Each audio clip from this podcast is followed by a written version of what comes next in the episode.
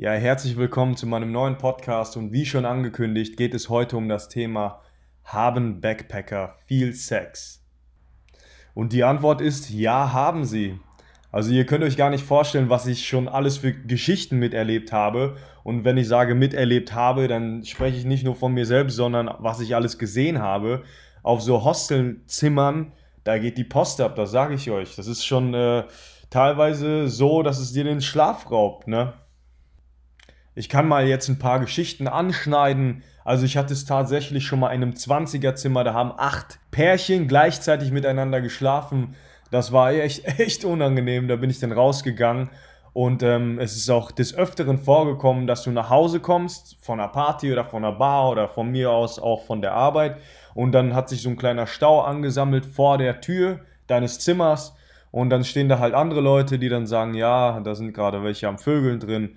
Und ähm, ja, dann wartet man halt und irgendwann äh, öffnet sich dann die Tür und gegebenenfalls kommt dann der Typ oder das Weibchen aus der Tür raus und dann weißt du, alles klar, jetzt ist wieder grünes Licht und man respektiert sich auch gegenseitig.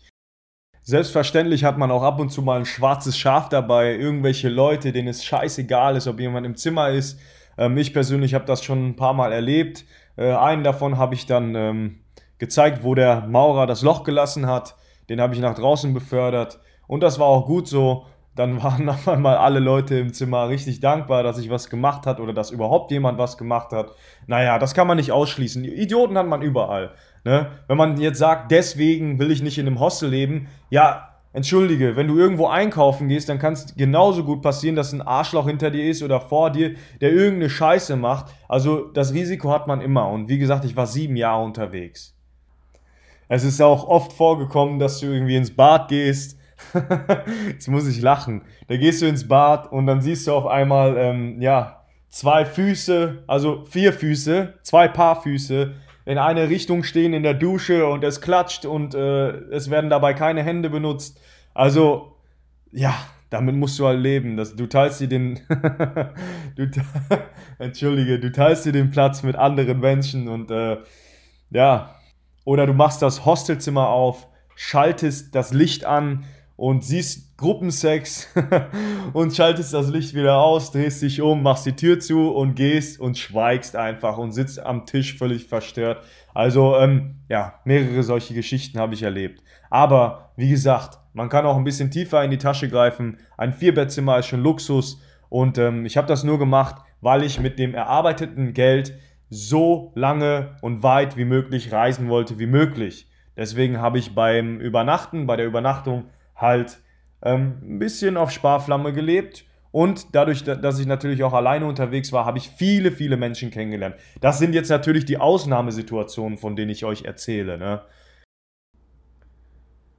Und jetzt kommen wir mal zur Analyse der Situation, warum das so ist, warum Backpacker überdurchschnittlich viel Sex haben und Punkt 1.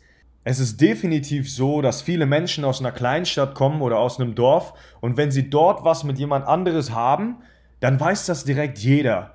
Und wenn diese Menschen sich dann ans andere Ende der Welt begeben und plötzlich niemand mehr da ist, der kontrolliert, was sie machen oder irgendwie am Lästern ist, ja, dann haben sie viel mehr Möglichkeiten, ne? Und viele denken sich halt, ja, was in Australien passiert, das bleibt doch dort. Und diese Mentalität, die konnte ich da auf jeden Fall beobachten. Nicht nur in Australien, sondern äh, vor allem in Südostasien. Punkt 2, jetzt sind wir schon bei dem Thema Südostasien. In Südostasien wird das Thema Sexualität ganz anders behandelt. Da ist es echt so, dass wenn du als Mann durch die Straßen gehst, Frauen dich ansprechen. Frauen kommen auf dich zu, Frauen jubeln dir hinterher ähm, wenn du einen Laden betrittst, also einen Club betrittst, dann kommen die Frauen zu dir und tanzen dich an. Also das ist irgendwie so ein, so ein Rollentausch. Und selbstverständlich wissen auch die Europäerinnen oder die ähm, Frauen aus der westlichen Welt davon und haben somit mehr Konkurrenz. Punkt 3 ist der sogenannte Holiday Mood. Ihr kennt das alle selbst, wenn ihr mal im Urlaub wart. Da ist einfach eine gelassene Stimmung. Man ist gut drauf und das sorgt halt auch dafür, dass ähm, ja, die Anziehungskraft steigt zwischen Weiblein und Männlein. Auch wenn es ja eigentlich gar kein Urlaub ist, denn man arbeitet ja auch vor Ort. Nichtsdestotrotz ist die Stimmung einfach eine andere. Es ist einfach viel gelassener, viel entspannter, viel positiver, weil man einfach nicht in diesem Alltagsmonster gefangen ist. Der vierte Punkt ist der Fakt, dass man seinen Traum lebt. Und wenn du deinen Traum lebst, dann wirkst du verdammt nochmal anziehend Du strahlst einfach eine Positivität aus, denn du bist zufrieden mit der Version, die du gerade bist. Du bist da, wo du sein wolltest. Du bist der Mensch, der du sein wolltest. Und das ist einfach sympathisch. Und somit hast du auch gleichzeitig viel mehr Chancen, bei einer Frau oder bei einem Mann zu landen. Punkt 5 ist selbstverständlich das Alter. Ähm, die Leute sind so durchschnittlich von 18 bis 30 Jahre alt und äh, stecken somit in der besten Zeit ihres Lebens und die wollen sie natürlich voll auskosten. Ne? Das ist die Blütephase, wo die Knospe quasi aufgesprungen ist und man ist einfach in der besten Kondition seines Lebens und hat alle Freiheiten und die lebt man natürlich aus.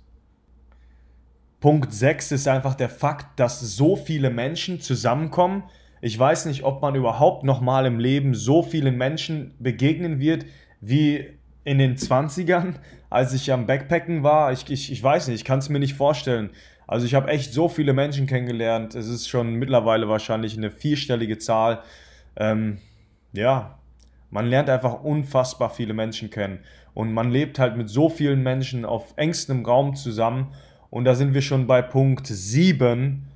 Ähm, es ist einfach der Faktor, dass du keine Zeit hast. Du lernst so viele Menschen kennen und oft hast du nur einen Tag Zeit mit dieser Person, dich kennenzulernen oder Zeit mit der zu verbringen und man merkt einfach, es funkt, aber die Person reist in den Norden und du reist runter in den Süden. Ja. Und was machst du dann mit der Zeit, die dir gegeben ist? Da ist halt alles gespoilert. Spoiler-Alarm. Ne?